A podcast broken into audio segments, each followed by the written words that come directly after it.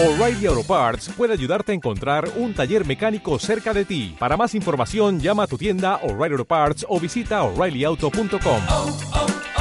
O'Reilly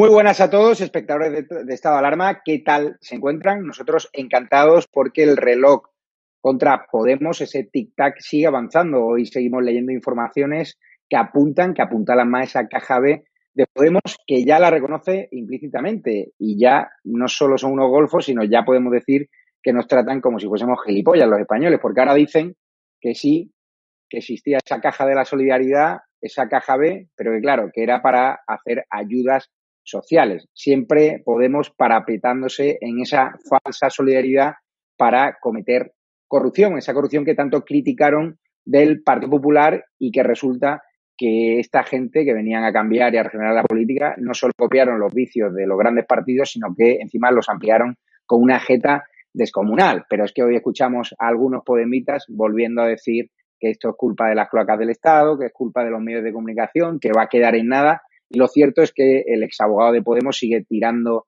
de la manta y que estamos viendo informaciones que a uno se lleva las manos a la cabeza. Por ejemplo, la cooperativa de la mano derecha de Pablo Iglesias, Rafael Mayoral y portavoz de Podemos, uno de los hombres fuertes en el Congreso de Diputados, resulta que recibió más de 400.000 euros de Manuela Carmena.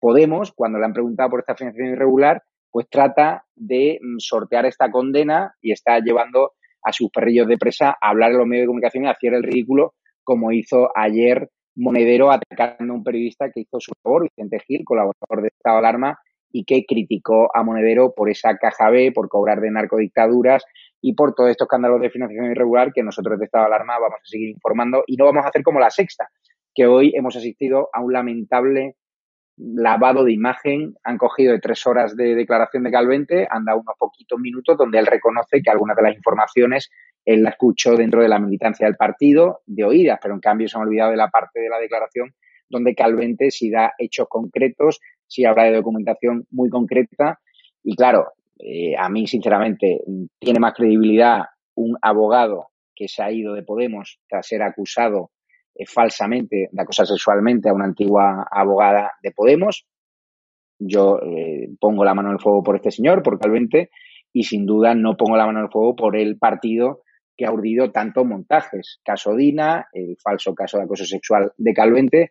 Y claro, ya podemos reconocer, implícitamente podemos decir lo de la caja B. ¿Por qué? Porque está viendo la nulidad de su imputación porque Calvente obtuvo datos de forma ilícita y porque dicen que no hay relevancia penal, es decir, ya no dicen que no exista esa financiación irregular, esa caja B, sino que están tratando de tumbar esa posible condena por defectos de forma y porque el abogado pues no cumplió con su deber de sigilo cuando era abogado de esta formación. Suponemos que habría algún acuerdo de confidencialidad, eso tendrá que ser la justicia quien lo determine. Hoy vamos a hablar con Carmen Tomás de este asunto, con Ulrico Campano Pute, con Carlos García, concejal del PP en el Ayuntamiento de Bilbao. ¿Qué tal se encuentra Carmen Tomás?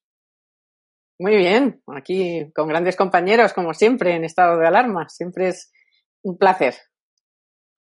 Te lo estás pasando en grande, ¿no? Con toda esta corrupción. En grande. Podemos, ¿no? no, no me ves, no me ves. Estoy, vamos, es que estoy gozándola porque han sido tan, tan, tan eh, brutales contra otras personas, han arrastrado a tanta gente por el fango, gente que por cierto después a lo mejor no, a lo mejor no, muchas veces los tribunales le han dado la razón y le han exonerado, ¿no? Han dicho tantas cosas, tienen tanta hemeroteca que ahora, pues lógicamente se les ha venido encima y claro, eh, después les escuchas y es que son más, más viejos que el hilo negro, o sea, que si los jueces, que si Vox, que si los medios de comunicación, que si el ventilador, que si el abogado, no sé qué. Bueno, hoy Monedero ha llegado a decir que el acoso sexual de Calvente que ha sido anulado en los tribunales, dice, bueno, pero todavía está abierto la causa en lo civil. O sea, siguen eh, intentando, por supuesto, desacreditar. Esto ya lo hizo el PSOE con Alaya, o sea que vamos, más viejo que el hilo negro y más casta que recasta. Vamos a hablar de Monedero hoy mucho, pero antes quiero ir con Eurico Campano, que hoy debuta en estado de alarma, colaborador de Toro Televisión, lo habéis visto siempre defendiendo el constitucionalismo. ¿Qué tal se encuentra, Eurico? Muy bien, Javier.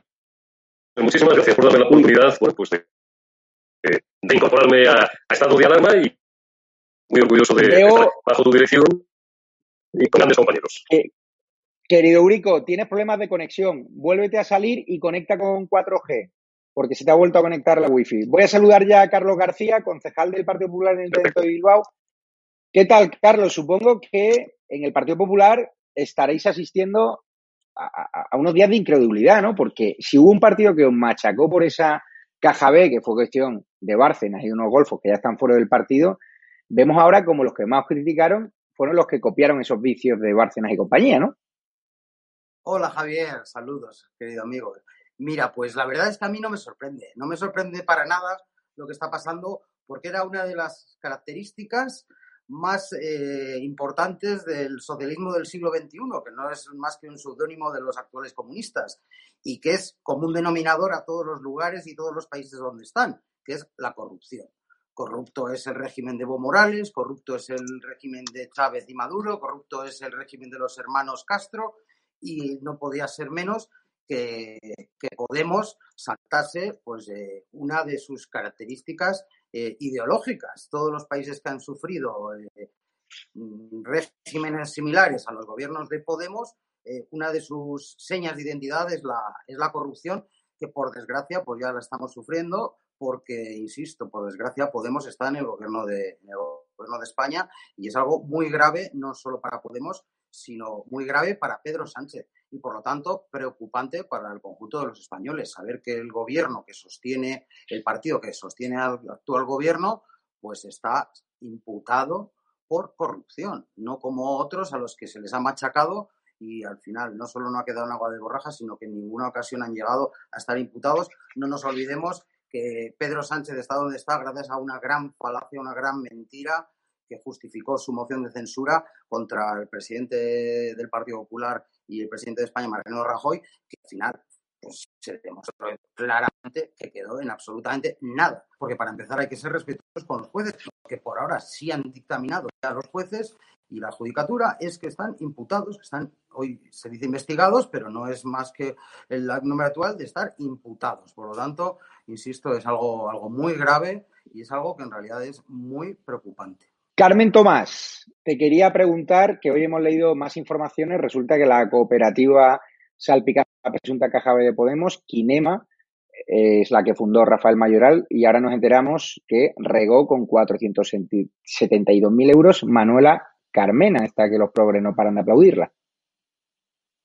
Bueno, si es que claro, cada día que pase pues va a ir surgiendo más información porque el abogado mm, de que fue de Podemos, pues obviamente como le pasó al de Filesa, pues le echaron, eh, él venía, él venía eh, diciéndoles esto que estáis haciendo no está bien, esto, ah, vas a ponernos aquí ahora a tocar las narices, pues te vamos a acusar de acoso y te echamos. Pues lógicamente ese hombre tiene mucha documentación y mucha información y vamos a ir viendo cómo van saliendo cosas. El Tribunal de Cuentas también está por medio eh, y bueno, y muchos periodistas investigando y esto va a ser mm, pues una, una, una carrera de, de informaciones eh, que le va a venir muy bien al juez, que por eso también critican que les citen el 20 de noviembre. Hombre, vamos a ver, tendrá el juez que ir pidiendo documentación, que ya está pidiendo a todos los estamentos, al registro de, la, de las empresas, a eh, toda la, todas las cuentas de Podemos, todo su personal, todos sus gastos, bueno, y con todo esto, pues se irá formando o no una causa, el juez verá qué es lo que tiene entre manos y a quién más tiene que, que, imputar. Pero vamos, cuidado porque Mayoral y Monedero todavía no están imputados, pero sí que se ha pedido información sobre ellos y eh, yo creo que el juez eh, está, va con calma, pero va buscando todos los huecos. Y no me quería extender mucho, pero sobre la, esta chorrada de que el abogado eh, tiene un, una confidencialidad, tiene una confidencialidad mientras que no sea para defenderse o para eh, denunciar blanqueo de capitales o delito fiscal. Es más, en esos dos últimos casos no es que pueda, es que tiene la obligación de comunicarlo. Así mm. que que se olviden de todas esas causas que están abriendo contra el abogado eh, porque no van a ningún lado. Hablaba de Rafael Mayoral, el juez de hecho está relacionando los contratos de Podemos con esa cooperativa, con Kinema, que fundó Mayoral. También está presunta eh, financiación irregular, que, ya muchos dan por hecho, porque el propio Podemos ya lo reconoce implícitamente que hay una especie de caja, que había una caja de solidaridad para ayudas sociales, pues todo apunta también a que la reforma de la sede de Podemos también está siendo investigada. Resulta que el abogado de la formación morada denuncia que el precio de las obras de la sede se duplicó y que los contratos de las mismas fueron adjudicados a dedo. Hay que recordar a la tía comisionista de Pablo Iglesias, que parece ser que cobró una comisión por encima del precio de mercado y que tenían otras ofertas mucho más interesantes que la sede que ofreció la tía. Al final, es Carmen Tomás nepotismo puriduro, es copiar los vicios de, de, de, los peores años de Bárcena en el Partido Popular y sobre todo lo que a mí ahora mismo me pone los vellos de punta es ver imágenes y declaraciones de Pablo Iglesias hace unos años poniendo a parir al Partido Popular, de que hay que echarles, de que están imputados por corrupción y ahora guarda silencio, o sea, nadie sabe nada de él. Están hablando sus eh, guardia de corps, pero él un cobarde como el presidente de gobierno. Pedro cobarde. Estará metido en la tinaja, no sabemos dónde está. Bueno, efectivamente, por eso te decía yo antes que la hemeroteca es brutal, porque claro, cuando, hay que recordar cuando le dijo eh, a, su, a, su, cara a Rajoy, si usted se enteraba bien y si no mal y si no se enteraba peor. Bueno, pues, eh, ¿qué pasa? Que ahora Pablo Iglesias no se enteraba de nada de lo que pasaba en su partido. Y luego este tuit de Podemos de entonces, cuando un partido político en el gobierno está imputado por la supuesta existencia de una caja B, su líder y su cúpula deben apartarse para que se aclare. Dimitir no es un nombre ruso. Así que, a la Pablo Iglesias, que dais la cara y que expliques qué está pasando y por qué eh, no estás aclarando nada y estás mandando a, a Echenique y a otros a dar la cara por ti, porque según tú, ¿Eh? Es que ese es el problema de Podemos, que según ellos, vuestra vara de medir para otros, ahora tendríais que estar dando la cara y aclarando todo y apartándoos. ¿eh? Eh, y, y, como dice Carlos, tiene mucha culpa Pedro Sánchez, porque Pedro Sánchez, ¿qué hizo ayer? Hacerse el longis, el uy, el Estado de Derecho, la, la judicatura, la tal, la cual, ya, pero está con usted en el gobierno y usted echó a Rajoy por una moción de censura por cosas muchísimo menores, porque Rajoy no estaba ni imputado, por cierto, que es que a veces se le olvida a la gente. No, no está claro. No sé si está ya Urico Campano por ahí, si ya tiene buena conexión, si me lo puede pinchar Vamos el, el Nada, es imposible con esa conexión. Te emplazo otro día y a mejorar esa conexión porque es imposible, no se te entiende. Carlos García, hoy hemos asistido a cómo los medios afines a Podemos han intentado lavar la imagen de, de, de, Podemos, ¿no? Hemos visto en medios digitales tipo Diario 16, la supuesta caja B de Podemos es una hucha que los cargos del partido destinan a fines solidarios. O sea, ¿tú te imaginas cuando pillaron todo el escándalo de los papeles de Bárcenas a algún dirigente del PP o algún medio afín del PP saliendo a la palestra diciendo que Bárcenas destinaba esa caja B a, a fines solidarios? ¿Qué os habrían hecho? Pues fusilarnos al amanecer, hablando en sentido figurado. Pero desde luego, Javier, es que esto encima tiene una especial gravedad, hay que acordarse un poco de, de dónde viene Podemos y supuestamente a qué venía. Eh, no nos olvidemos que, que, surgió a raíz del movimiento del 15M, cuando estaba la crisis terrible y la, la, ruina realmente en desempleo y demás con el gobierno de Zapatero, y ahí empezó el movimiento 15M posteriormente generó, lo así, en Podemos. Y ya desde ese momento desilusionó a mucha gente. Pero estos venían a limpiar la política, a la honradez, a, contra la corrupción. O sea, ese es el, el leitmotiv verdadero del origen de este partido y que afortunadamente, y se ha ido viendo tanto en el País Vasco como en Galicia, cada vez va engañando a menos gente. Pero ya desde hoy, desde estos días que están ya imputados por corrupción su cúpula, y, además recuerdo, se puede decir que es el partido más corrupto de España, porque es un partido con su cúpula imputada por corrupción que tan solo tiene seis años de vida. ¿Qué pasará dentro de 30 años? ¿Cuántos casos tendrán? En definitiva, creo que es algo especialmente grave, precisamente por tratarse de un partido que se ha vanagloriado de justo lo contrario de lo que ahora resulta que está ocurriendo. No nos olvidemos que ha sido gravísimo para Podemos y ha tenido unas consecuencias muy importantes porque ahí se le ha visto ya la patita, ya ha asomado la patita, con el tema de Galapagar, que no por manido no está de más recordarlo, que él iba a vivir siempre en su piso de Vallecas, que iba a vivir siempre en su barrio y en cuanto tuvo oportunidad, a Galapagar.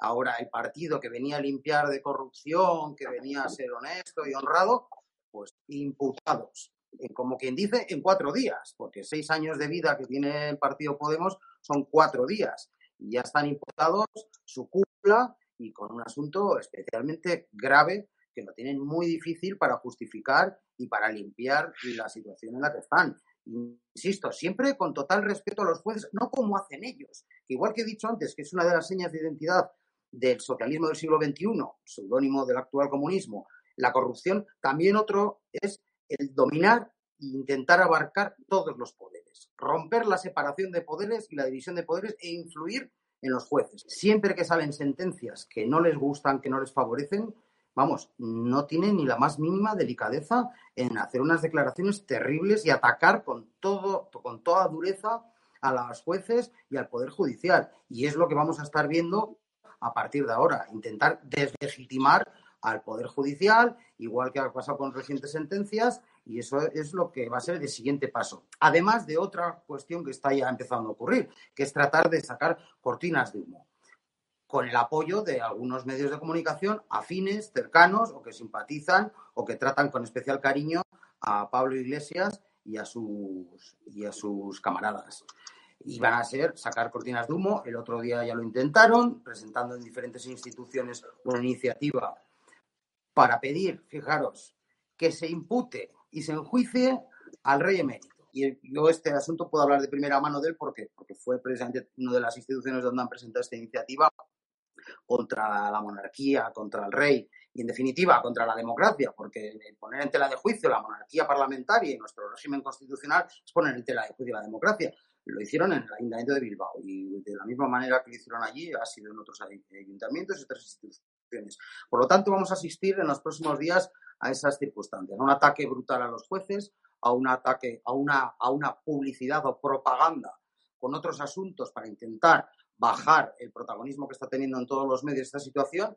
Insisto, algo que lo van a tener muy difícil, creo que imposible, va a ser limpiar eh, esta situación cuando es precisamente lo que ellos se han venido vanagloriando desde que se inició, se creó este partido, que es luchar contra la corrupción y ya estamos viendo cuál es su modus operandi. Hasta ahora habíamos visto financiaciones de países totalitarios de dudosa legitimidad y evidentemente contradictorios a lo que ellos defienden, países que eh, vulneran todos los derechos de las mujeres, como es Irán, es uno de los que financia el régimen de los ayatolas, el que financia Podemos.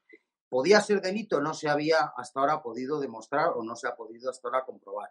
Otras fuentes de financiación son los regímenes de Evo Morales, donde no se respeta ningún tipo de legitimidad ni de democracia, o el régimen asesino de Maduro y Chávez. Esas eran las financiaciones que hasta ahora veíamos todos como inmorales pero faltaba el que algún juez o que la judicatura detectase que se estaban cometiendo delitos en la financiación de este partido, como parece ser que presuntamente ahora ya está encausados y están imputados y por lo tanto eh, esto ya es una situación muy grave, hablamos de palabras mayores y desde luego quien no se puede quedar al margen es Pedro Sánchez.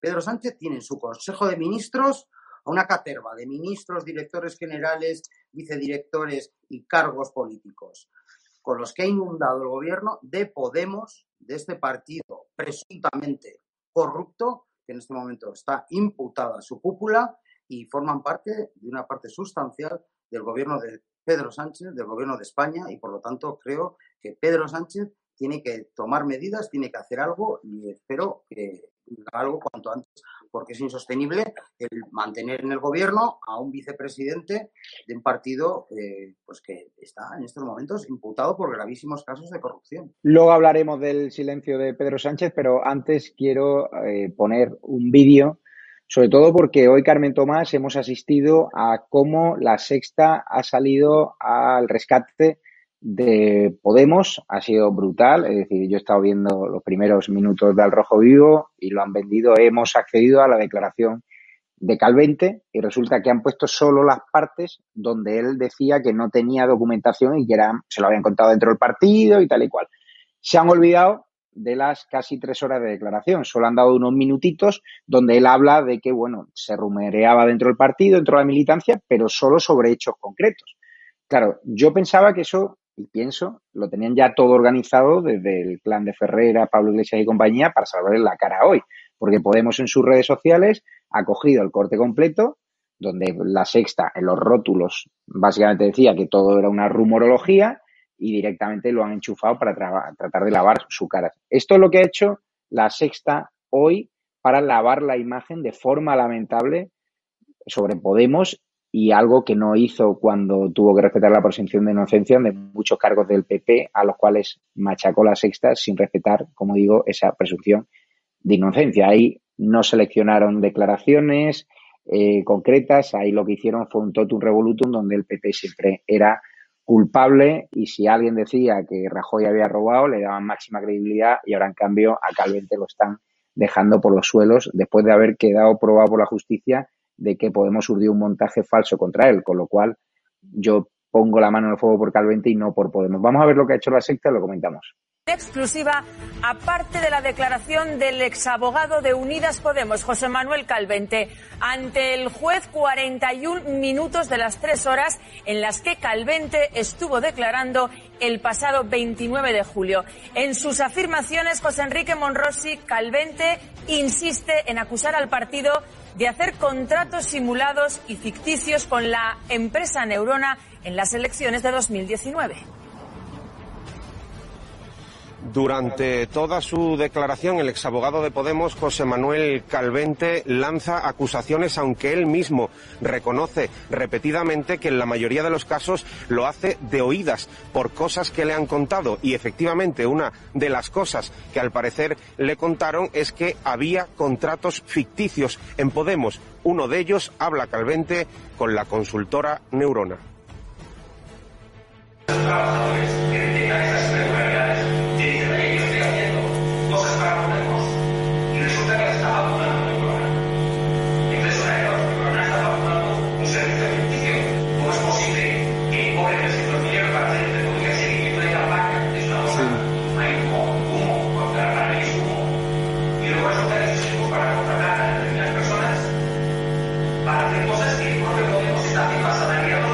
Utilizando estos contratos con la finalidad que se expone en el, en escrito de denuncia, ¿no?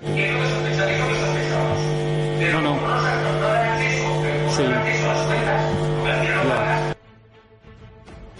Ante esas acusaciones de cuentas opacas, el juez Juan José Escalonilla le repregunta a Calvente sobre esos contratos simulados, pero Monrosi, el ex abogado, poco después de haber hecho esa acusación, duda sobre su existencia.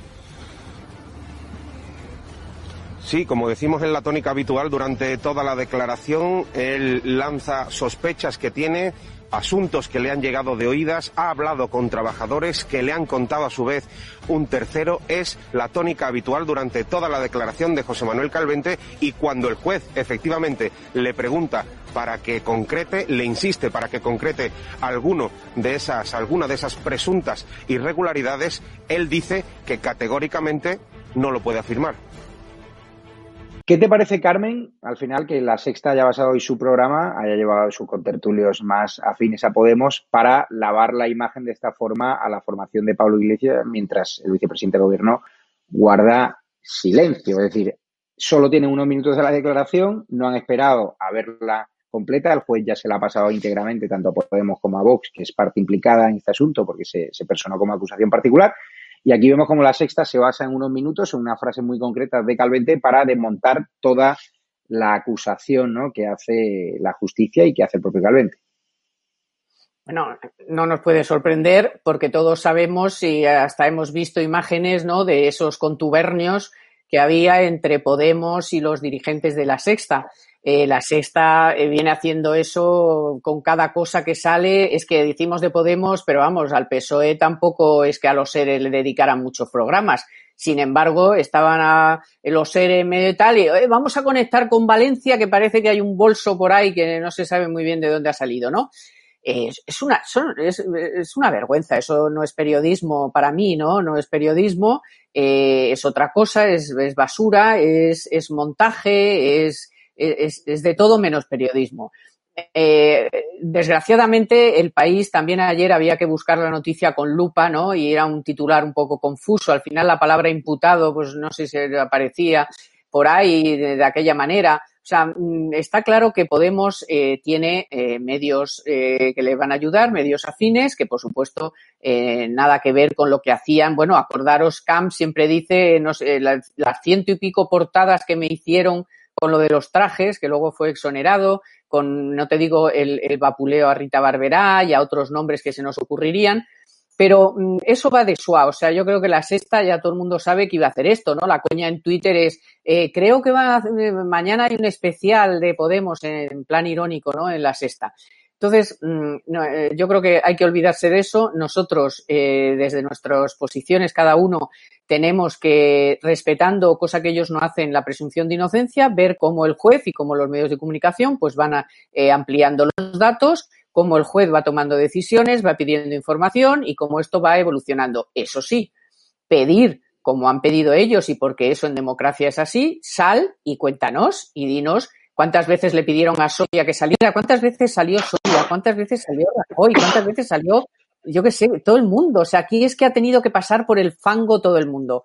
Y, eh, Carlos, Pedro Sánchez no es que tenga que decir algo, es que Pedro Sánchez hizo la moción de censura con Podemos por, y luego hizo gobierno porque había que sacar de España la corrupción, ahora venía la transparencia, la regeneración, la no sé cuántas eh, chorradas, vamos, ¿no? Cosas importantes, pero que ahora estamos viendo que no le importan, que en realidad no quería ni traer la, la democracia, ni la limpieza, ni la transparencia, porque ya lo hemos visto ayer, o sea, si usted ha hecho una moción de censura para acabar con los corruptos y la transparencia y la regeneración, usted ayer tenía que haber dicho, oye, eh, yo no puedo estar con esta gente en el gobierno. Carlos García, no sé si has visto hoy el programa de la sexta, de, de, de Al Rojo Vivo, porque al final yo, viendo el programa, un segundo, te, te voy a preguntar al final yo viendo el programa me da cuenta que estos no son periodistas, que son propagandistas y que el doble rasero que tienen con Podemos respecto al Partido Popular es que no hay ni color. Es decir, cuando alguien dice que Carlos García del Partido Popular ha metido la mano en la caja,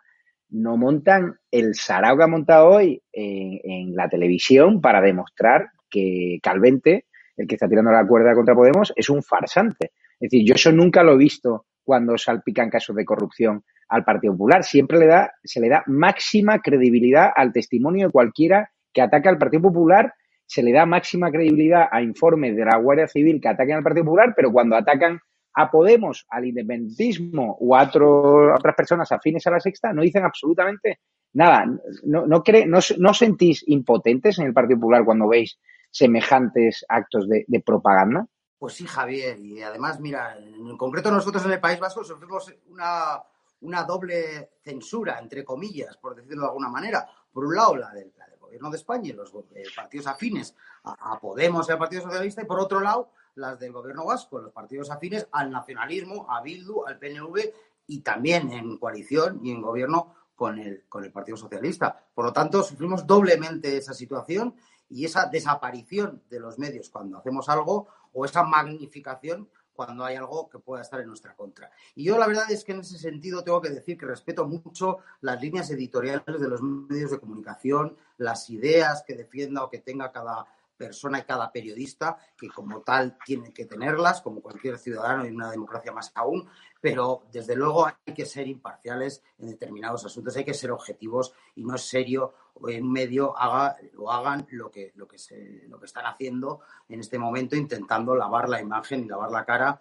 a, Podemos. Eh, y es algo muy serio, y es algo muy serio que va más allá de, a veces se le quita importancia, de, bueno, los medios de comunicación. Estamos en una democracia. La opinión pública se forma en base a lo que mucha gente ve en los medios de comunicación. Y eso luego es lo que la gente utiliza o la, la gente le sirve para reflexionar y tomar su decisión del voto. Y por lo tanto formar gobiernos y es una base de la, de la democracia, la libertad de prensa, pero también la, la, imparcialidad y el no adoctrinamiento y la no manipulación en los medios de comunicación. Y lo que ha venido pasando, insisto, y claramente muy bien lo has dicho, Javier y tanto Javier como Carmen, eh, cuando ocurre alguna cosa que alguien del Partido Popular hace algo mal, se magnifica incluso de forma previa a que pueda haber ningún tipo de proceso judicial o de imputación.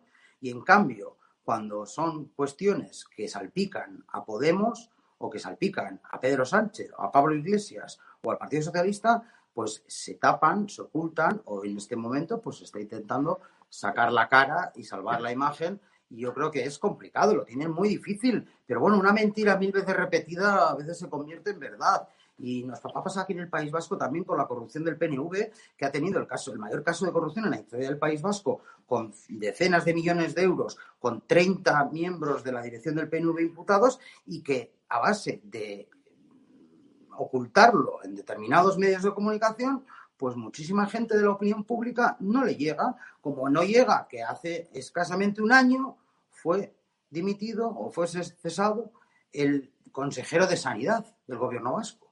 Eso es por corrupción, un caso de corrupción gravísimo. Pues muchísima gente, no solo en el resto de España, que no lo sabe nadie. Si llega a ser un cargo o un consejero de sanidad de la Comunidad de Madrid o de la de Andalucía o de la de Galicia, lo hubiésemos visto en los telediarios a nivel nacional día sí día también. En cambio, como era el socio de Pedro Sánchez en el País Vasco, como es el PNV, pues se tapó completamente, se corrió un tupido velo y esa es la operación a la que vamos a asistir ahora con Podemos. Lo van a intentar, incluso aunque les acaben condenando, les acaben encerrando, seguirán tratando de minimizarlo, de ocultarlo, de taparlo y de manipular algunos medios paneaguados y algunos medios que, por cierto, pues dejan mucho que desear cuando actúan de esta manera. Porque, insisto, no entra dentro de la libertad de un medio de comunicación el manipular.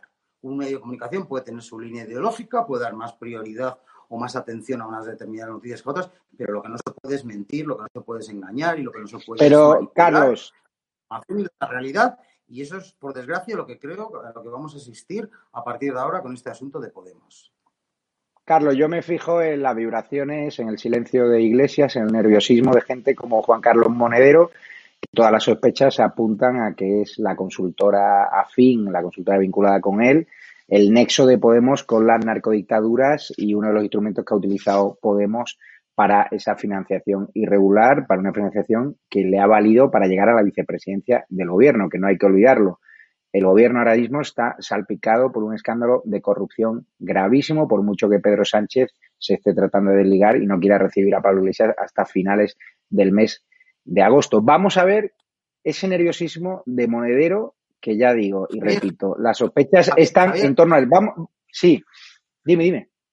Sí, me permites eh, una pequeña cuña respecto a lo que estabas diciendo de Monedero, que encaja perfectamente con lo que estaba diciendo yo ahora. No nos olvidemos que Monedero dimitió o fue cesado de todos sus cargos públicos y políticos en Podemos por financiarse del régimen de Evo Morales, por cobrar dinero por trabajos falsos que no había realizado Evo Morales y se le ha blanqueado totalmente desde determinados medios de comunicación hasta el punto que hoy va dando cátedra y va dando lecciones de honradez, de honorabilidad y de honestidad contra la corrupción, cuando resulta que desde su propio partido le quitaron por motivos de dudosa fiabilidad en los ingresos que había recibido de regímenes del régimen mm. de Evo Morales. No nos olvidemos que Monedero tiene una sospecha, una cuña de corrupción sobre su labor con Evo Morales en Bolivia y sobre los gobiernos de, Sudamérica de los que ha cobrado dinero en su, en su empresa. Por lo tanto, Vam- insisto, eh, no llueve más que sobre mojado. Hablando de Monedero, vamos a ver ayer cómo de nerv- nervioso contestó a nuestro colaborador de estado de alarma, Vicente Gil, en cuatro al día. La actitud suya fue lamentable, es que no fue a la defensiva, sino que pasó al ataque y eso es lo peor de Podemos, que además de ser unos golfos, van dando lecciones de moralidad, de ética, incluso cuando les pillan con el carrito del helado. Esto es lo que pasó ayer en cuatro al día. Y, te- y espero una respuesta. ¿Cobraste comisiones irregulares a través de Neurona? ¿Eres tú ladrón que has cobrado comisiones ilegales de tu ¿Formas actividad? parte de una estructura paralela y de la caja B de Podemos, te pregunto? ¿Eres tú parte de una estructura de corrupción del Partido Popular en los medios El de Tribunal de? Cuentas ha denunciado que gastasteis irregularmente en las elecciones del 28 de abril 430.000 euros. Eh, ¿Qué tienes que decir a ello? El Tribunal de Cuentas ha condenado al PP por la red Gürtel. ¿Estabas tú implicado en la red Gürtel en los medios de Esa fue la campaña electoral, Juan Carlos Monedero, en la que usasteis el caso, el caso Dina, eh, que ahora investiga el juez si fue una denuncia falsa. ¿Fue una denuncia falsa el caso Dina? Bueno, Carmen, ¿qué te pareció la actitud lamentable de Monedero? Eso es que está muy nervioso, No. ¿no? Supongo. Bueno, bueno, nuestro Gil estuvo de 10, o sea, de 10, porque es que le, le aplacó en todas. ¿eh? Usted contésteme a lo que yo le digo, oye, es que las, las respuestas es decirle a un periodista, usted estaba en la red Gürtel, usted está, cobraba comisiones, pero ¿qué me estás contando? O sea, está histérico porque, eh, como dice Carlos, este ya tiene a sus espaldas una cosa que se libró de delito fiscal porque le avisaron a tiempo, hizo una paralela y tuvo que pagar los doscientos y pico mil euros que no había pagado de un informe que nadie ha visto sobre la moneda esa del ALBA. Entonces, está absolutamente histérico. Ayer estaba en un lugar donde se encontró con Vicente que no se inmutó, él iba a sus preguntas, no me contesta, no importa la siguiente, no importa la siguiente, pero ahí dejó toda la ristra de cosas que en este momento el juez, cuentas como el juez, imputan eh, o, por eso les están llamando a declarar. respecto al Partido Popular. Pero te hablo a nivel local del PP de Bilbao. Esto sería ahora trending topic, te- al, al- al rojo vivo especial, estarían en tu casa, te, te estarían cercando, estarían amenazando a tu familia. O sea, yo lo que flipo de este país es que la sociedad está como anestesiada, porque es cierto que ayer el Partido Popular sacaste una campaña muy buena del tic-tac, se quedó en redes sociales, pero en la calle, sí, la gente está indignada, pero no sale a la calle a protestar y a decir que ahora mismo estamos gobernados por un gobierno presuntamente corrupto e imputado por corrupción, ¿no? Pues sí, sí, Javier. Mira, eh, creo que vamos, por desgracia, a tener en estos momentos que sacar un nuevo término. Hasta ahora se usaba el, el juicio del telediario, que era linchar a alguien en los medios de comunicación o en los telediarios eh, con el estigma de la corrupción, con el estigma de algún delito y después ya quedaba suelto, quedaba en agua de borrajas, quedaba en nada, pero el juicio del telediario, esa condena tan grave, pues ya quedaba ahí para siempre. Y ahora lo que van a tratar de hacer es el indulto del telediario.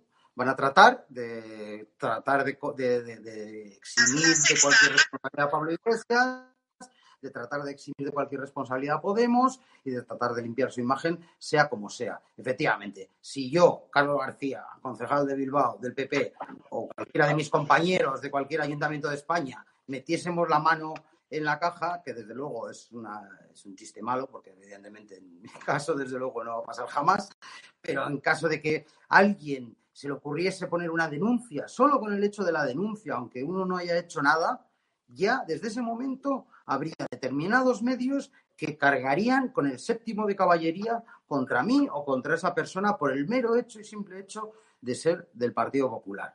Y eso, la verdad es que es algo eh, muy lamentable en una democracia que haya en algunos medios de comunicación esa, esa, esa información selectiva. Y luego, pues por desgracia, pues tienen una serie de seguidores fanáticos que se apuntan a scratches, que se apuntan a manifestaciones, que se apuntan a la violencia, porque en algunos casos la extrema izquierda es violenta y justifica la violencia, digo yo, porque en el País Vasco, evidentemente, hemos tenido 40 años una banda de asesinos de extrema izquierda que se llama banda terrorista ETA y que Podemos, pues en muchas ocasiones simpatiza con ellos y por lo tanto legitiman, legitiman la violencia en cierta medida y eso es lo que también han sufrido mm, cargos y compañeros del Partido Popular en sus propias carnes. Luego, claro, eh, cuando ocurre lo de Galapagar, que va la gente allá a protestar pacíficamente a las puertas de la casa de Pablo Iglesias, se llevan las manos a la cabeza. Olviden que hay muchos cargos del Partido Popular que han sufrido agresiones incluso por parte de seguidores de Podemos, porque han agitado a la opinión pública, han agitado a sus seguidores para lanzarse en manada contra esas personas que encima, además, después se demostró que no tenían ningún delito, que eran inocentes y que de todo lo que se les acusaba había sido falso. Carmen Tomás, no sé si tú conoces un mineral más duro que el, que el diamante.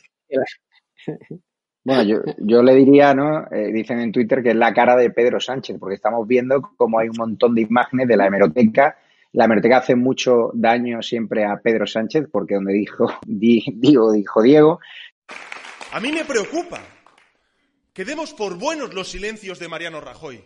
Me preocupa el silencio de Mariano Rajoy ante los problemas y los casos de corrupción, porque sabéis, como en política y en la vida, quien calla otorga. Por eso me preocupan los silencios de Mariano Rajoy. Madre La puso para ir a Mariano Rajoy por Madre guardar mía. silencio, no sé a qué caso se refería, pero ahora que le han preguntado directamente por la presunta financiación irregular de Podemos, porque están financiados por narcodictadura, vemos otro tweet. El presidente de un partido imputado no puede ser quien lidera la regeneración democrática que necesita nuestro país. Eso lo dijo a las 2 y 39 de la tarde del 29 de agosto de 2016, hace cuatro años. Y ahora que su vicepresidente del gobierno está salpicado por un escándalo de corrupción, que la cúpula del partido que lo que sostiene en el gobierno y que forma parte de su ejecutivo está imputada por corrupción, máximo respeto a la justicia y ni un solo comentario. Me parece de una caradura, de una jeta brutal. Claro, porque eso de respetar las decisiones judiciales es una cosa de aliño, ¿no? De para salir del paso. Y además se lo preguntaron tres veces y las tres veces se fue, se fue de rositas. Claro, Pedro Sánchez tiene este problema. Tiene el problema, y, Pablo Iglesias también, de que las cosas que han dicho, ¿no? Sobre los demás. Entonces, la, las varas de medir y la, la honestidad y la coherencia que, que se supone que deberían de aplicarse ahora. Yo, de todas maneras, Mm, yo no descarto que las cosas avancen y se avanzan. Eh, y es más que un deseo, yo creo que la gente sí que ha visto ya Podemos, eh, mucha gente, y no lo digo yo, es que lo dicen las elecciones gallegas y las elecciones en el País Vasco. Es que en Galicia no han sacado ni un diputado. Entonces, mm, yo creo que ya hay mucha gente que a pesar de la sexta, a pesar de sus adláteres, a pesar de sus, de sus medios eh, afines y todo ese lío, hay mucha gente que ya se ha dado cuenta del percal yo tengo confianza en la justicia y tengo confianza en que eh, no todos los españoles o no, acordaros que llegó a tener casi 6 millones de votos, 5 millones y pico, y ahora estamos hablando de 3, y estamos hablando de que las dos elecciones últimas Podemos ha medio desaparecido del mapa. Entonces, mmm, va a costar, hay que esperar a ver qué pasa con, con, los procesos judiciales, pero todo esto le va a costar un disgusto muy grande a Pablo Iglesias y otro disgusto muy grande a Pedro Sánchez. Yo creo que les, que, no pueden, o sea, ¿cuánto tiempo puedes estar en este plan? O sea, es que luego además tienes que tener unos presupuestos.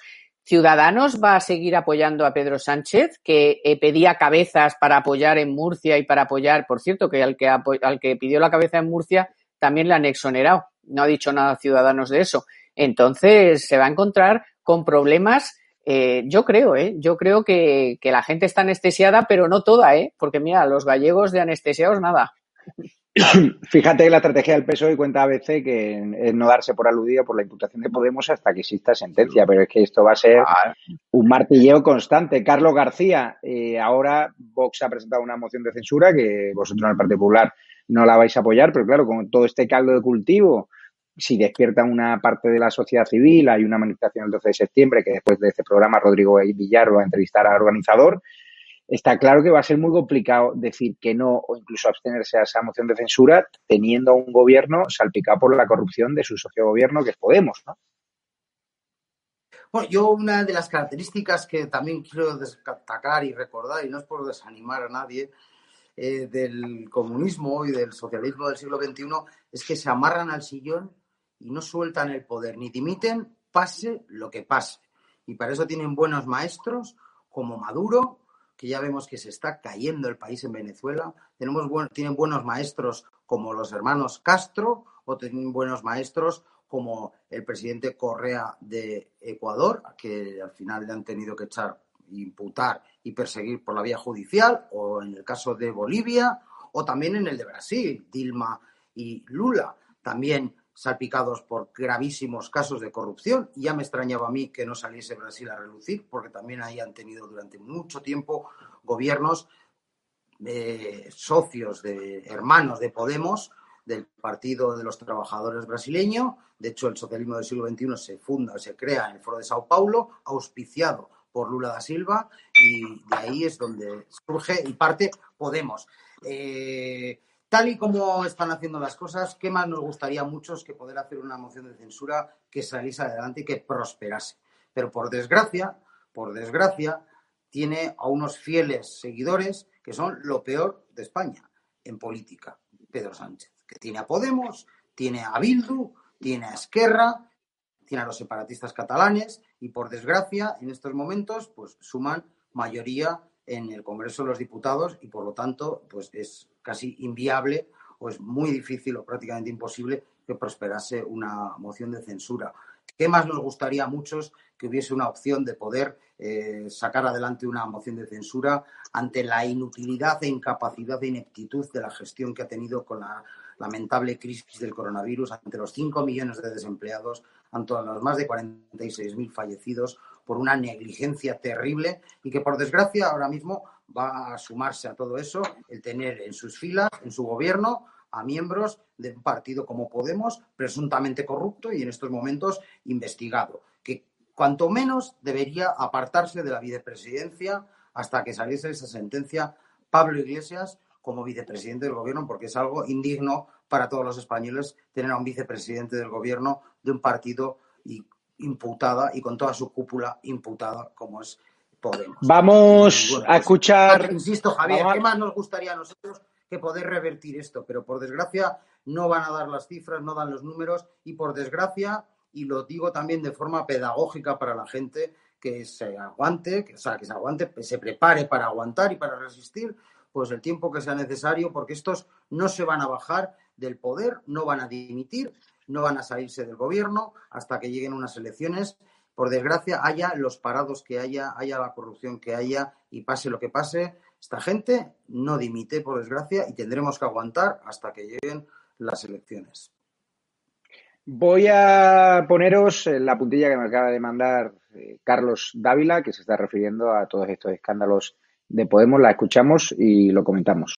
Ya se ha visto que Pedro Sánchez no tiene la menor intención, pero que ni la menor intención de prescindir de su vicepresidente Iglesias, imputado su partido, Podemos, imputado parte de sus directivos por financiación ilegal, entre otras lindezas, de Podemos, de ese partido que venía a regenerar España y la ha convertido sencillamente en una podredumbre satélite del leninismo más feroz. Todo el mundo recuerda la intervención de Iglesias en la moción de censura que echó a Rajoy y lo mandó a las tinieblas exteriores de la política. Le llamó corrupto, inútil y todos los adjetivos más peyorativos que se le pudieron ocurrir. Todo con el silencio, desde luego, de otros partidos como el PNV, del que ahora voy a hablar, y desde luego con la preeminencia de los aplausos de todos los grupos socialistas de izquierdas, entre otros el Partido Socialista Obrero Español.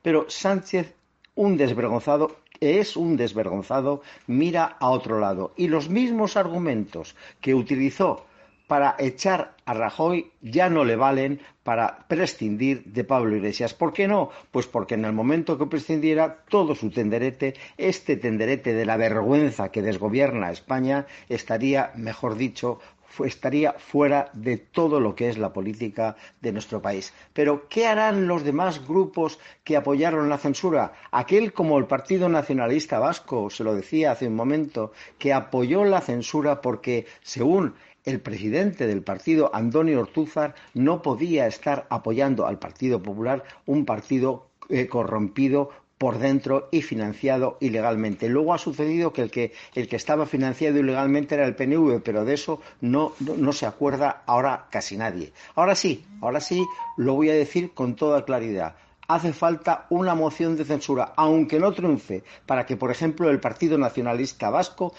líder de tantas corrupciones, se presente ante la sociedad española apoyando a los más gorrinos de esta situación. Va a haber que va a haber una moción de censura. Ah, tendrían que presentarla conjuntamente Partido Popular, Ciudadanos y desde luego vos tendrían que estar ya en estos momentos negociando una moción de censura para prescindir de una vez para siempre a este gobierno frente populista que nos está llevando a la mayor época de descrédito de la, de la historia de España. Es una tribu de desvergonzados que están a hitos de toda corrupción y que, sin embargo, siguen engañando al país intentando buscar algún tipo de coartada, por ejemplo, la salida del rey Juan Carlos, para seguir en el poder.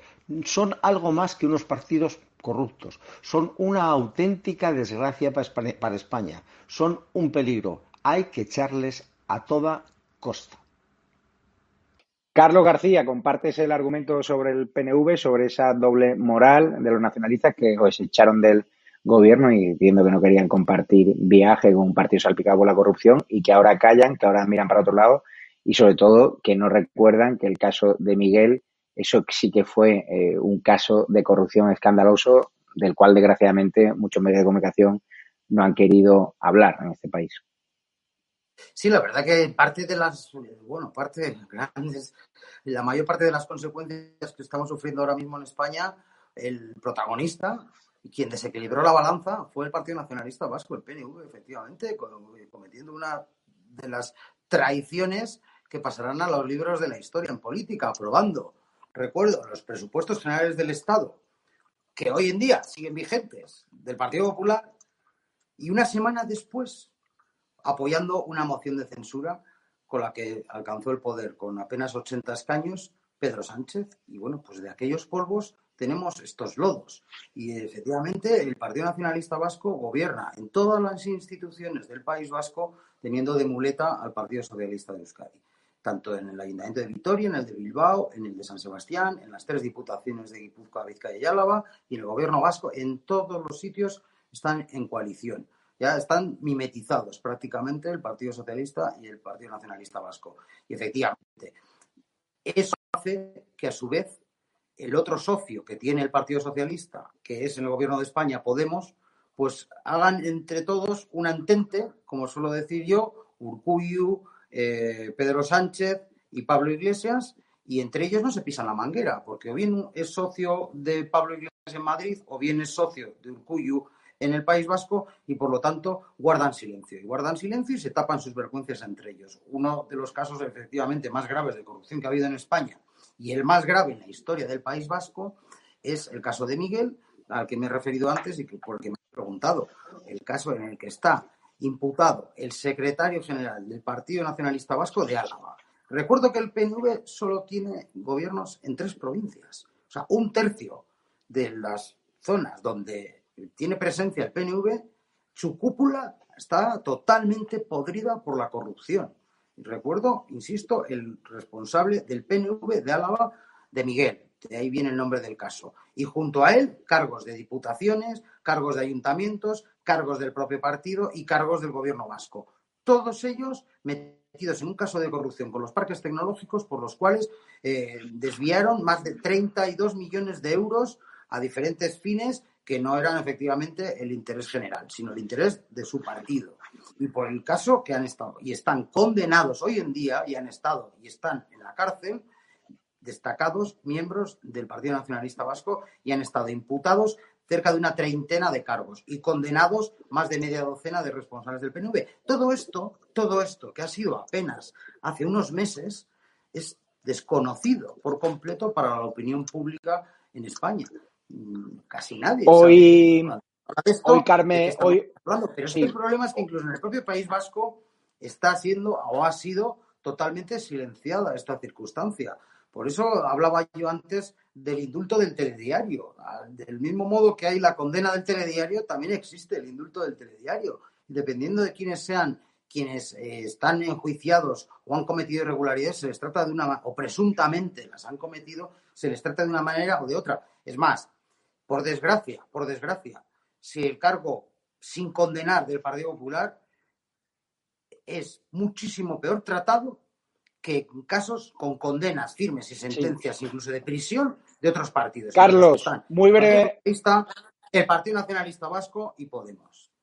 Muy brevemente, Carmen Tomás, resulta, eh, seguimos en el País Vasco, el Parlamento Vasco que ha recortado un tercio las intervenciones de la diputada de Vox. La Cámara ha aprobado un acuerdo entre el PNV, PSOE, EH Bildu y Podemos para limitar la actividad de la única representante de Vox. Desde el PNV dicen que eso que hay que combatir al fascismo. Esto me parece ya too much, ¿no? O sea, ya es el, remate, ¿no? O sea, estos, pues Vox, te, gustará o no te gustará, es un partido democrático, es un partido legal, es un partido que se ha presentado a las elecciones, es un partido que en toda España tiene eh, casi cuatro millones de, votantes. Y, y, qué es esto? O sea, esto es, bueno, yo no sé si lo van a poder hacer, no tengo ni idea legalmente si eso se puede hacer, pero es un atropello a la democracia, a la libertad de expresión, a, vamos, a lo más sagrado que es la palabra de un diputado que representa a ciudadanos de ese, en este caso del País Vasco. O sea, me parece un atropello de estos eh, increíbles, que, que, habrá que, vamos, supongo que Vox se pondrá y luchará con todas sus fuerzas para ver si eso se puede hacer o no se puede hacer, por más que cuatro partidos se pongan de acuerdo.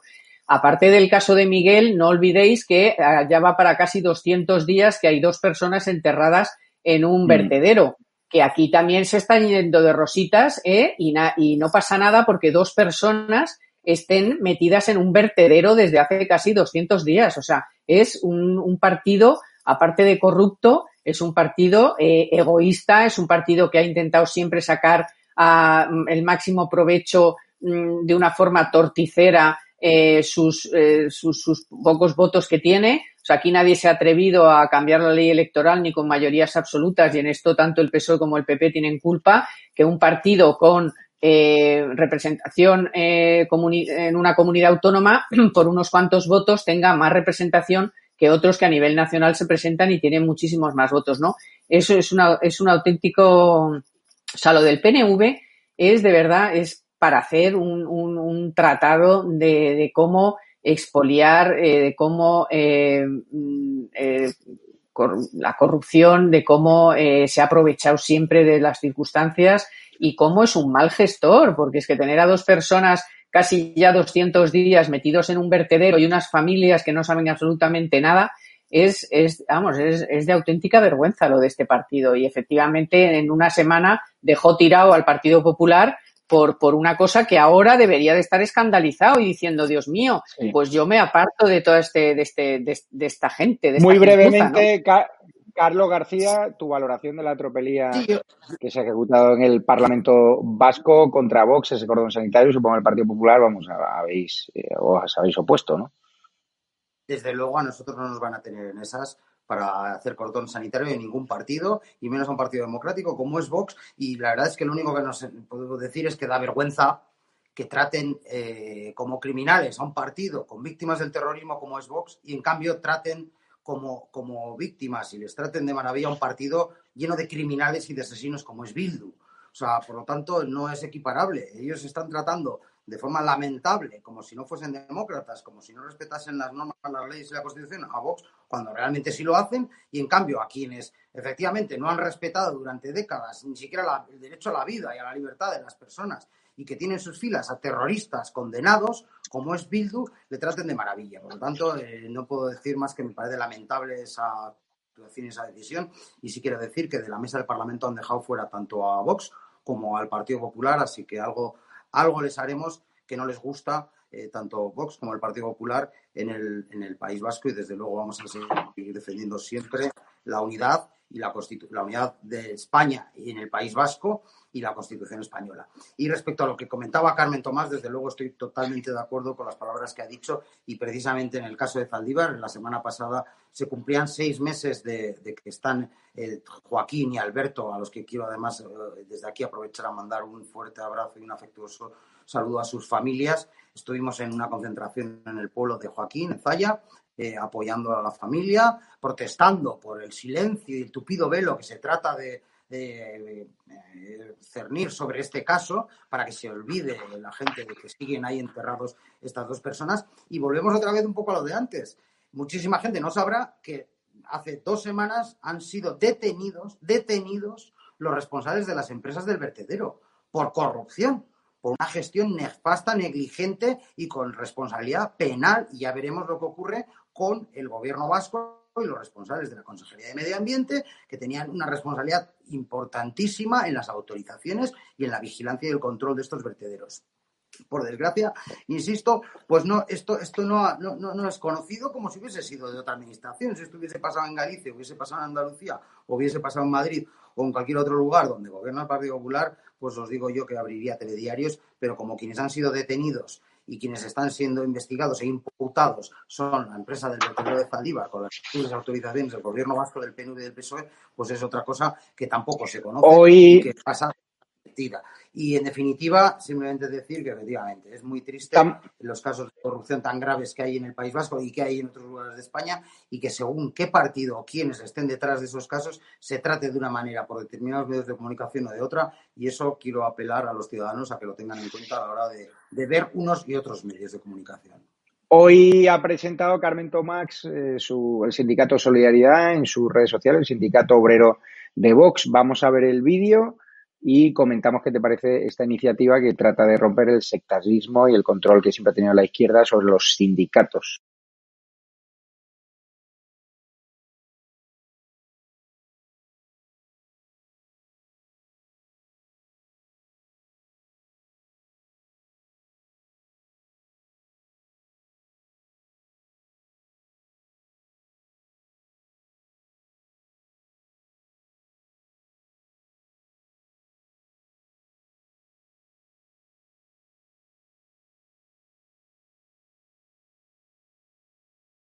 ¿Te parece acertada esta iniciativa de Vox de romper el monopolio de la izquierda sobre UGT y sobre comisiones obreras que se han demostrado con el tiempo? Ahora están un poquito mejor, pero que han sido unos sindicatos donde ha habido más de algún chorizo que ha utilizado el dinero de las subvenciones de los sindicatos, de las subvenciones estatales para mm, manjares en la Feria de Sevilla, para irregularidades varias que han ido destapando los distintos medios de comunicación. Bueno, ahora está mucho mejor, mm, eh, no sé, eh, desde luego a los trabajadores nunca les ayudan, ¿eh? ellos siempre van a sus, a sus bolas. Puedes decir que a lo mejor ahora ya no se pegan mariscadas, pero cuidado cuando venga que no hay escándalo de corrupción. Cuando venga, sí, pero bueno, ahora va a empezar el caso de los cursos de formación que es más escandaloso y más millonario que el caso de los ERE. Pero bueno, eh, UGT y comisiones obreras no han salido del siglo XIX, eh, son sindicatos que no valen absolutamente, dependen de las subvenciones de, los gobiernos de turno y eh, yo siempre resalto la idea de uso. Uso es un sindicato que tiene sus ideas, que unas cosas las compartirás y otras no, pero que vive de las cuotas de sus afiliados. Lo más importante de un sindicato es que dependan de las cuotas de sus, de sus eh, de su, trabajadores que se quieran apuntar a ese sindicato y que no tengan ninguna dependencia ni de ningún partido político, ni de ninguna subvención, ni del BOE, ni de nada que se le parezca, porque entonces no funcionarán como un sindicato que esté al loro de lo que pasa con los trabajadores de una determinada, incluso si me apuras de una determinada empresa, ni siquiera de un sector, porque a veces en un sector hay empresas de todo tipo y no todas tienen los mismos problemas y lo vimos con la reforma de Báñez, que al final lo que hay que hacer es flexibilizar y que los convenios sean más de empresa que de, sector, porque de esa forma el sindicato de turno de la quinta planta de la calle Avenida de América, pues no mete la mano, no mete mano y, y no conoce cómo va la empresa y esos son los empleados los que lo conocen y los sindicatos de la empresa. Así que bienvenidos siempre y cuando, para mí, eh, tengan esas, esas premisas que dependan de sus afiliados y no tengan ninguna dependencia de ningún partido, ni, por supuesto, del BOE, ni de nada que se le parezca. Si no, pues será uno más que se sumará a la lista de los sindicatos de, clase que, dependen del dinero que les dan y entonces pues harán cosas que no nos gustarán porque estarán dependiendo de lo que el gobierno de turno les dé o no les dé. Yo coincido contigo en que son estructuras del paleolítico, eh, que son estructuras donde se han llenado de, se han generado redes clientelares, donde hay muchísimo vago, donde ya no representan a muchísimos trabajadores. Y yo simplemente cuando he dicho que ahora está un poquito mejor, hablo en términos de corrupción, porque es cierto, esos escándalos a los caludes son escándalos de corrupción del pasado. Yo lo que sí que achaco a los sindicatos ahora es, eh, que se plieguen al gobierno una, con una crisis como la que estamos teniendo, una crisis laboral de caballo, con personas que no están cobrando el ERTE, los sindicatos ahora si estuviese gobernando el Partido Popular y con las cifras de paro que ya tenemos encima de la mesa, con un hundimiento del PIB del 18,5%, estoy seguro que ya habría caído más de una manifestación. Guardan silencio porque son sindicatos comprados por la izquierda a base de subvenciones. Por eso yo creo que es una iniciativa positiva la de Vox, de al menos plantear un sindicato como solidaridad que abra un poco brecha y que dé a otros trabajadores la alternativa de tener otro sindicato que no sea dominado por la izquierda. Como mujer te quiero preguntar otro tema para ya despedirnos. El gobierno ha retirado, cuenta el confidencial hoy, la polémica ley de libertad sexual para volver a cambiarla. Ya sabes que justo cuando la pandemia, justo cuando el coronavirus estaba eh, corriendo como la pólvora por, por nuestro territorio nacional, pues el gobierno estaba más preocupado en sacar adelante esa ley que básicamente podía meter en la cárcel incluso a una persona que piropease a una mujer o incluso simplemente con el testimonio de una mujer podían meter en la cárcel. Hemos visto como un miembro del Tribunal Constitucional, salpicado ahora por un caso de un presunto caso de violencia de género, como el Tribunal Constitucional sí que le ha defendido. Resulta que solo defienden a los suyos, pero cuando salpica a alguien de derecha, pues está claro que lo machacan, o a cualquier persona normal que no está vinculado a magistrados progresistas, lo machacan. ¿Te parece acertado que el gobierno haya retirado esta polémica ley de libertad sexual? Que yo digo, hacía un flaco favor a las mujeres porque hay muchos hombres que ya incluso tenían miedo a meter a una mujer que no conozcan de nada en su casa para mantener relaciones sexuales como se ha mantenido toda la vida sin problema y sin pedir un consentimiento expreso, porque para declarar el amor a una persona a veces no hace falta una palabra, ¿no, Carmen? Sí, sí, sí. Bueno, en el caso del juez del Tribunal Constitucional han hablado de violencia doméstica, que eso se suponía que no existía, que eso de la violencia doméstica mm. no existe.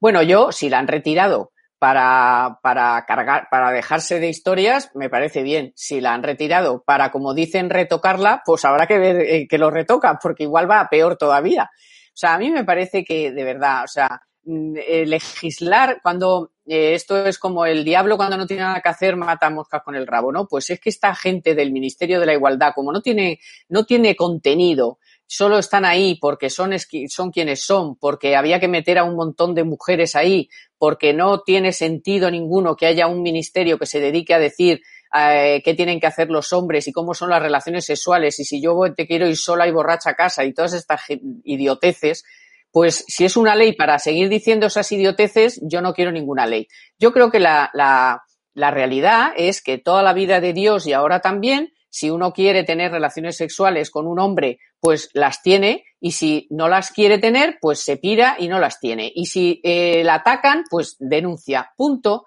y denuncia si tiene eh, base. Este señor, por ejemplo, del Tribunal Constitucional, dicen que es que alguien les oyó discutir y entonces le puso una denuncia. Bueno, es que eso no le pasa a una persona que no sea del Tribunal Constitucional y ese tío pasa la noche en el calabozo. Entonces, claro. Eh, vamos a ver qué, quieren hacer con esa ley y si es para mejorarla, me, me, me, echo las manos a temblar, lo mejor que pueden hacer es retirarla y cerrar ese ministerio. Eso es fundamental. Cerrar ese ministerio que no sirve absolutamente para nada, nada más que para que nos cueste dinero y disgustos y disgustos, porque la igualdad está en la Constitución española. No nos hace falta ninguna ley que nos diga que los hombres y las mujeres somos iguales y que no hay discriminación por razón de sexo y de otras cosas. Eso está ya en la Constitución, está legislado. No hace falta que venga esta señora que no tiene nada que hacer, claro, porque es un ministerio vacío, a llenarlo con todas estas estupideces. Pues muchísimas gracias, Carmen Tomás. Te despido y también despido a Carlos García del Partido Popular. Le dejamos ya en el Ayuntamiento de Bilbao. Que siga golpeando duro al PNV y a todos los aberchales de la izquierda radical que desgraciadamente han ganado mucho poder desde las últimas elecciones autonómicas. Muchísimas gracias a los dos y a los espectadores de Estado de Alarma. Les dejamos una entrevista a Rodrigo Villar, al organizador de esa manifestación del 12 de septiembre. Queremos saber quiénes son, qué pretenden, para decidir si lo apoyamos o no desde Estado de Alarma. A las 12 de la noche también la gran columna de Alfonso Usía y un poquito antes, a eso de las once y cuarto de la noche, tendréis a Alfonso Rojo, al Rojo Vivo Auténtico, hablando, entre otras cosas, de esa sanción que ha ratificado el Tribunal Supremo contra Jorge Javier Vázquez por supuestamente evadir impuestos y no haber eh, declarado correctamente. Va a hablar también de los últimos trapillos sucios que hay en algunas televisiones y también de su particular visión que del escándalo ¿no? de Podemos, que ya sabéis que en Periodista Digital golpean muy duro. Y a todos los que nos queráis apoyar, es muy importante que os hagáis Patreon, os hagáis miembros de la comunidad YouTube. Necesitamos vuestro apoyo. No os deis de baja. Cada céntimo, cada euro que nos ayudéis nos permite seguir emitiendo estos programas, seguir pagando a técnicos que nos ayuden a mejorar los problemas técnicos que estamos teniendo y, y, contraatacar más fuertes en septiembre, poder fichar a colaboradores, poder fichar a columnistas. Así que darnos vuestro apoyo. También tenéis una tienda online, estadoalarmatv.shop, donde podéis comprar polos chulísimos, camisetas reivindicativas contra el gobierno. Daros una vuelta que os va a encantar. Así que muchísimas gracias por vuestro apoyo y gracias por estos datos de audiencia que estamos teniendo que hablan de vuestro cabreo, que es tanto o más que el mío. Un abrazo fuerte.